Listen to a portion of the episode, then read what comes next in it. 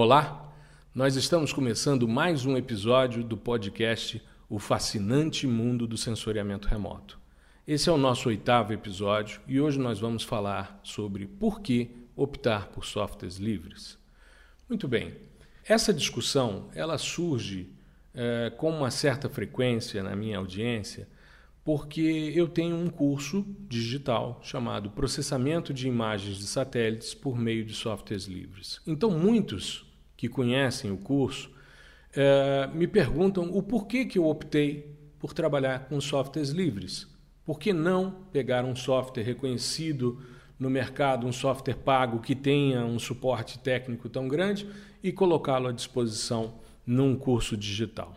Pois bem, para isso eu vou fazer uma série de reflexões a respeito dessa questão e por que, que eu tomei a decisão de trabalhar com um software que tenha custo zero para fazer né, toda a minha estrutura de curso uh, montada a partir de softwares livres. Pois bem, para isso eu queria primeiro contextualizar uma mudança de paradigma em termos de mercado.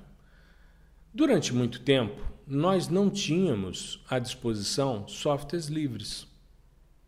Existia uma ou outra iniciativa, mas nada muito significativo que desse condição de você fazer tudo que os softwares pagos faziam. Todos os módulos, todas as possibilidades de pré-processamento, de processamento e de classificação. Né?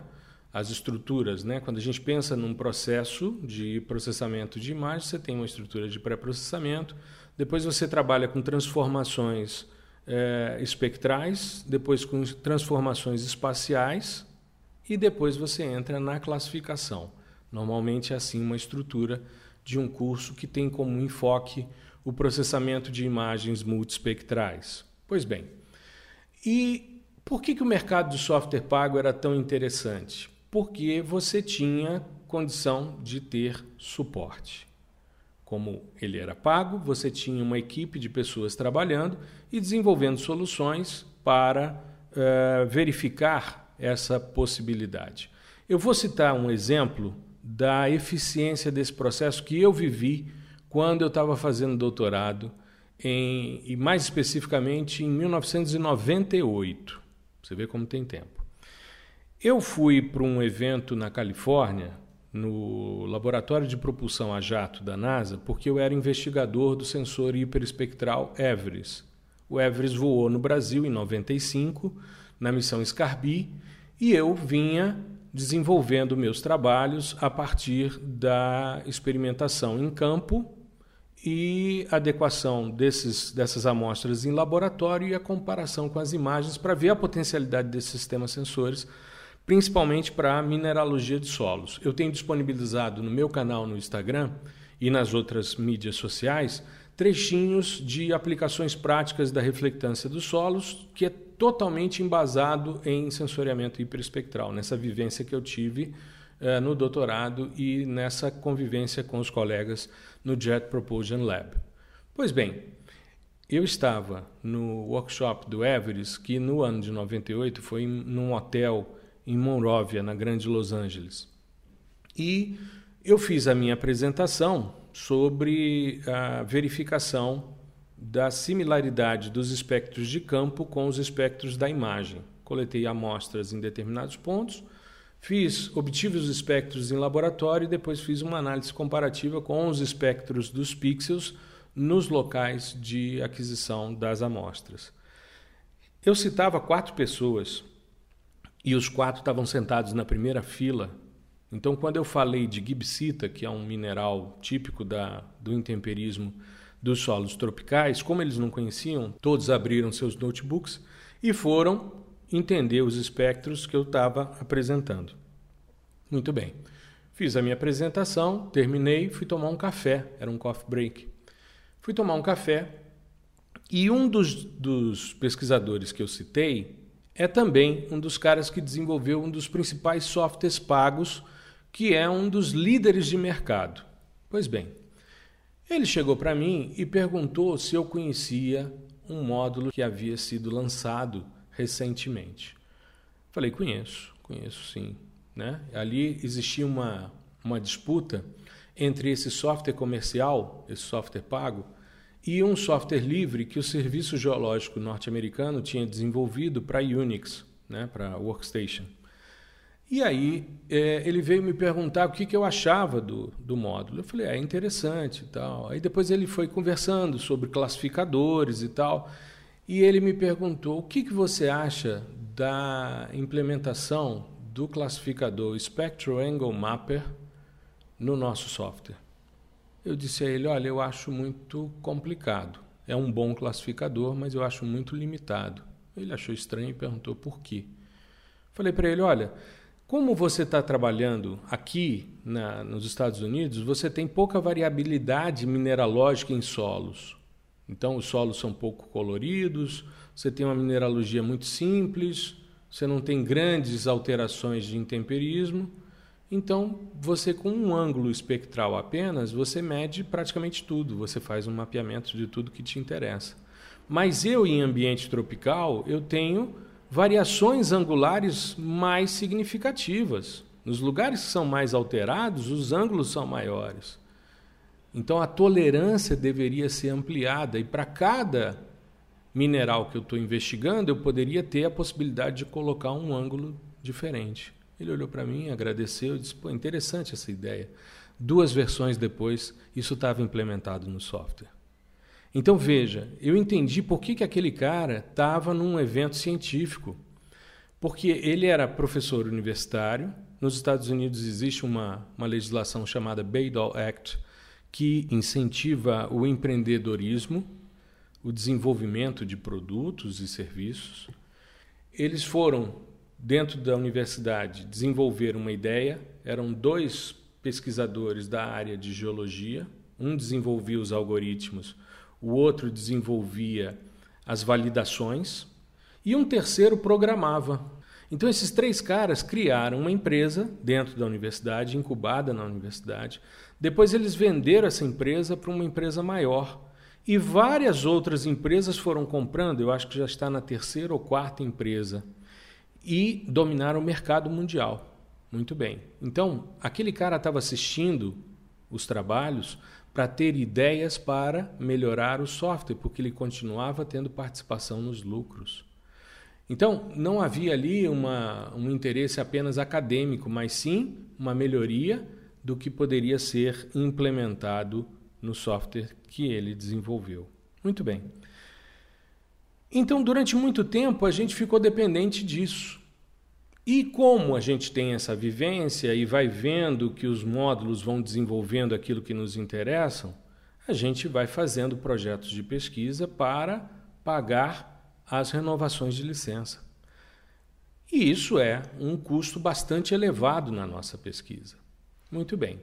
Só que desse período para cá, de 98 para cá, eu fui vendo o avanço do mercado de softwares de custo zero. Então, cada vez mais você tem disponíveis softwares e principalmente plugins que são desenvolvidos para suprir as demandas das pessoas. E o que é interessante nesse processo é que, mesmo não tendo um suporte tão é, robusto como uma empresa comercial, existem listas de discussão nas mídias sociais. Então, existem grupos no Facebook, no Instagram, você vê no LinkedIn discussões sobre determinados plugins, você vê tutoriais no YouTube que vão mostrando como fazer. Muito bem. Minha preocupação com esses tutoriais de YouTube é que é muito clique aqui, clique aqui, clique aqui e aí você tem o resultado. Eu, particularmente, é, ensino sempre mostrando o que, que o algoritmo faz, então qual é a lógica dele, como é que ele funciona, o que está sendo feito na imagem, para depois dizer como é que deve se clicar para se chegar a esse resultado. Então eu vejo hoje uma vantagem muito grande da possibilidade do indivíduo baixar de forma gratuita as versões e os plugins. Eles vão se ajustando e você vai trabalhando. Com uma certa velocidade, existem atualizações, existem discussões diárias nas mídias sociais. Então, isso vem suprindo. Então, muda-se um pouco a forma de pensar o mercado. mercado de software comercial acaba sendo voltado para grandes empresas, empresas públicas, universidades, enquanto que o mercado de software livre ele acaba sendo voltado para o usuário comum, o estudante, o profissional liberal que faz consultoria, né? ou mesmo aquele que não quer ter a dependência dentro de uma universidade, por exemplo, de ter que, a cada ano, incluir os custos de atualização das versões das licenças para manter-se no trabalho. Muito bem. Uma coisa que eu percebo e que um dos motivos que me levou a propor um curso de softwares livres foi justamente essa dependência do, do software comercial. O que, que acontece? Eu, por exemplo, tenho uma disciplina na graduação de processamento de imagens. E ele é todo feito num software comercial. Muito bem. Só que nós temos uma licença de laboratório para oferecer esse curso. Então nós estamos regularizados, tudo certinho, você entra e executa. Certo. Mas é, o que, que acontece? O estudante acaba aprendendo a fazer naquele software. E aí, quando ele vai para o mercado de trabalho, ele fica angustiado porque ele não tem condição de pagar uma licença comercial e aí ele acaba optando pela pirataria. E isso é, além de ser um crime, né? Isso é um problema seríssimo. Por quê?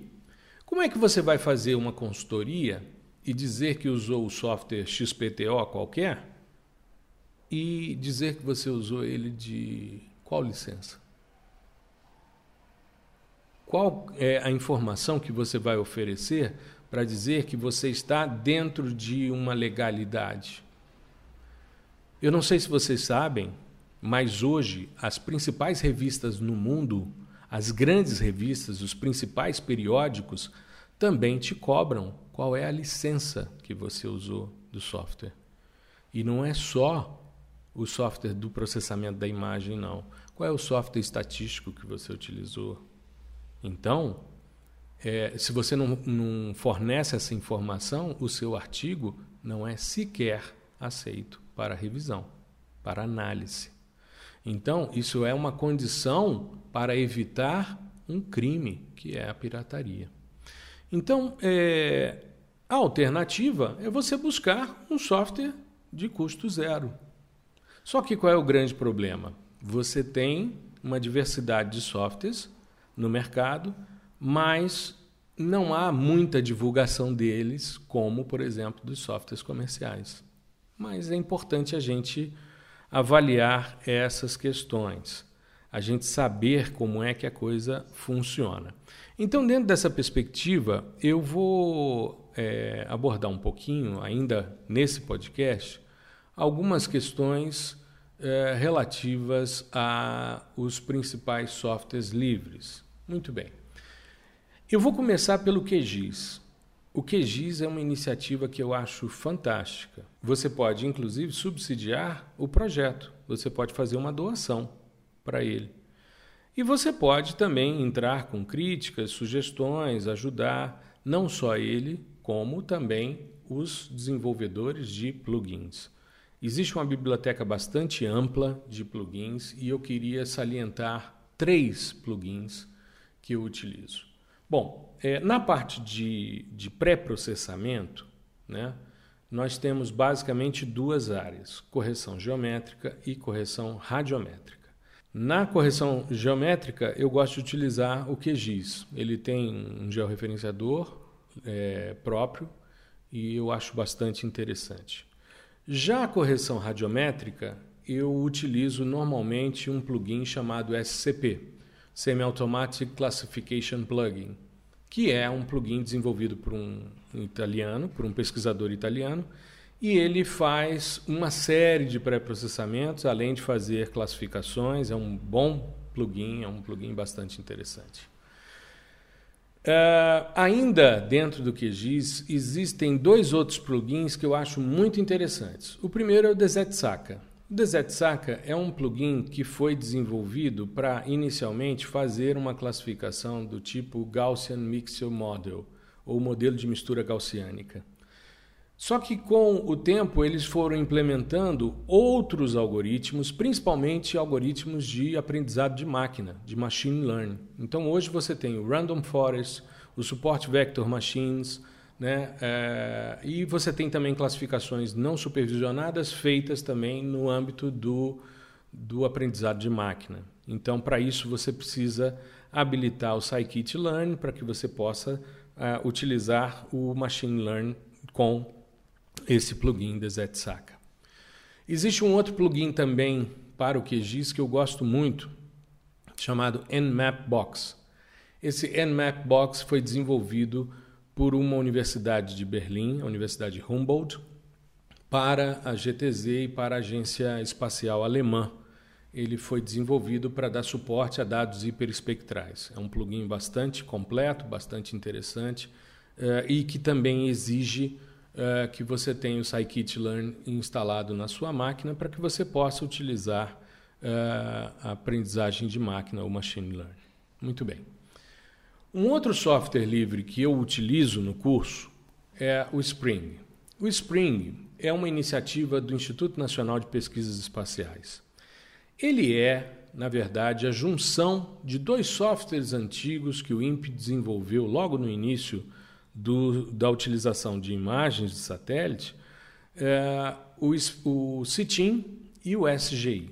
O CITIM era um sistema de tratamento de imagens e o SGI, um sistema geográfico de informações. Então, era um PDI, né, um, um software de processamento digital de imagens, e um SIG, um sistema de informações geográficas.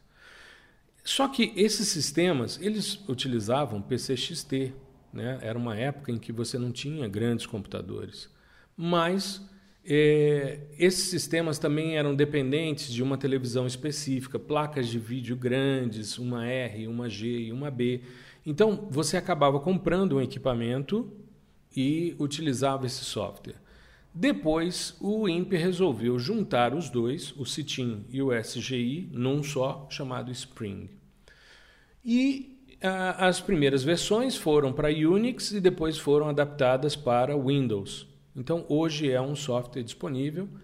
O INPE tem é, vivido um processo de esvaziamento, né, uma aposentadoria de muitos profissionais, uma não renovação de seus quadros. Então, a gente tem visto o reflexo disso em alguns projetos. Por exemplo, o projeto de séries históricas ele não tem sido atualizado como a gente esperaria, ou como a Embrapa vem é, é, atualizando, justamente por causa desse problema institucional que o INPE vem passando. Mas é, o Spring é um software que tem praticamente tudo que você precisa, mas ele tem alguns problemas. Tem momentos em que você não consegue abrir uma imagem, tem um momento em que ele trava, que ele, ele, ele sai, né? ele fecha o programa, enfim. Então, eu utilizo o Spring basicamente para contraste e para descorrelação. É, eu gosto muito do módulo de contraste do Spring porque você vê o histograma de entrada e vê o histograma de saída e vê a função de transferência de contraste que está sendo aplicada. Então você tem muita é, possibilidade também no fatiamento, né, na fusão, na, na análise de componentes principais, ou seja, é um software muito legal. É, infelizmente, como eu disse, hoje você tem é, problemas né, com a manutenção da, da estrutura, mas é um software que, se você tiver um pouco de paciência a forma como ele trabalha, é, vale muito a pena. Eu não é, deixei de lado o Spring porque eu gosto dessa possibilidade e acho que é uma iniciativa bastante interessante por parte do INPE. Um outro software, aí sim eu sou muito entusiasta dele, é o Snap. O Snap é da Agência Espacial Europeia. É um software que foi desenvolvido para os produtos Sentinel inicialmente, mas ele trabalha com Landsat, com outros softwares. Em termos de classificação não supervisionada e classificação supervisionada e verificação da, da acurácia da classificação, o Snap é fantástico. Ele é fantástico. É... Ah, tem uma coisinha que eu esqueci de, de falar no, no Semi-Automatic Classification Plugin, o SCP, você tem uma funçãozinha que eu acho genial. Você consegue colocar a, a permutação das três, dos três canais RGB com as bandas que você tem. Então ele lista todas as possibilidades de composição colorida que você pode fazer. Eu acho isso sensacional. Porque, por exemplo, se você tem uma imagem com seis bandas, né? no caso do Landsat 5, banda 1, 2, 3, 4, 5 e 7, e você tem um, três canais, um R, um G e um B, você pode ter 120 possibilidades. Ele lista para você as 120 possibilidades de composição. Isso eu acho genial. Pois bem, então voltando ao Snap, eu gosto muito do módulo de componentes principais. A parte de classificação do meu curso é toda feita no Snap. Ele é muito simples, muito fácil de se utilizar e tem uma potencialidade muito grande. E o desenvolvimento de plugins. E o pessoal da Agência Espacial Europeia, as agências nacionais dentro da Europa também contribuem nesse processo e acaba sendo um software bastante fácil de utilizar. Eu gosto muito, além de ter um módulo do tipo Random Forest, que não depende de scikit-learn para ser utilizado, ou seja, você consegue, numa classificação supervisionada, fazer um Random Forest eh, a partir de qualquer máquina, sem necessariamente você ter eh, Python instalado e scikit-learn habilitado, né? também instalado. Muito bem, tem um outro software que eu utilizo porque acho muito interessante a forma como ele está disponível. Ele se parece muito com o, o ArcGIS, a sua estrutura, né? e com o Envy uh, no formato mais recente, não o Classic, que é o Whitebox Get. Esse Whitebox vem sendo desenvolvido por um professor numa universidade no Canadá. É, é um, um, software bastante interessante. Eu tenho inclusive um vídeo aqui no meu canal no YouTube é, que eu mostro uma homogeneização de contrastes utilizando um plugin para o QGIS e ao mesmo tempo fazendo esse procedimento no Whitebox. Então, se você quiser conhecer como é que funciona, assiste esse vídeo. São 16 minutos apenas. Nesse vídeo eu mostro, é, ele surgiu de uma dúvida na, nas discussões que nós temos nos nossos é, chats online, ou seja, no curso, para cada turma, né, a cada 15 dias eu faço um, um, evento online. Então, essa primeira turma, de 15 em 15 dias, a gente tem se encontrado para tirar dúvidas. E numa dessas discussões, no, no mês de dezembro, um aluno mostrou lá que tinha feito um mosaico com quatro cenas no momento em que estava tendo queimada, então ele tinha contrastes diferentes. Ele mostrou aquela questão e eu falei: bom, então vamos resolver essa questão. E aí gravei um vídeo mostrando a utilização tanto do QGIS, com um plugin específico de homogeneização de contraste, é, e também no Whitebox Get. E aí a gente consegue fazer é, essa análise. Esse plugin de homogeneização de contraste chama-se Contrast Homogenizer, né? ou um homogeneizador de contraste. Mas ele é só de visualização. Já no Whitebox você gera o você gera as imagens, então você salva as imagens e depois você pode utilizá-las com o contraste. Você define quem é a imagem que você vai utilizar como imagem é, de fonte e qual as imagens que vão ser corrigidas a partir do histograma dessa primeira imagem. É muito interessante. Eu mostro isso nesse vídeo aqui no YouTube, então dá uma assistida nele. E por fim, o Orfeu.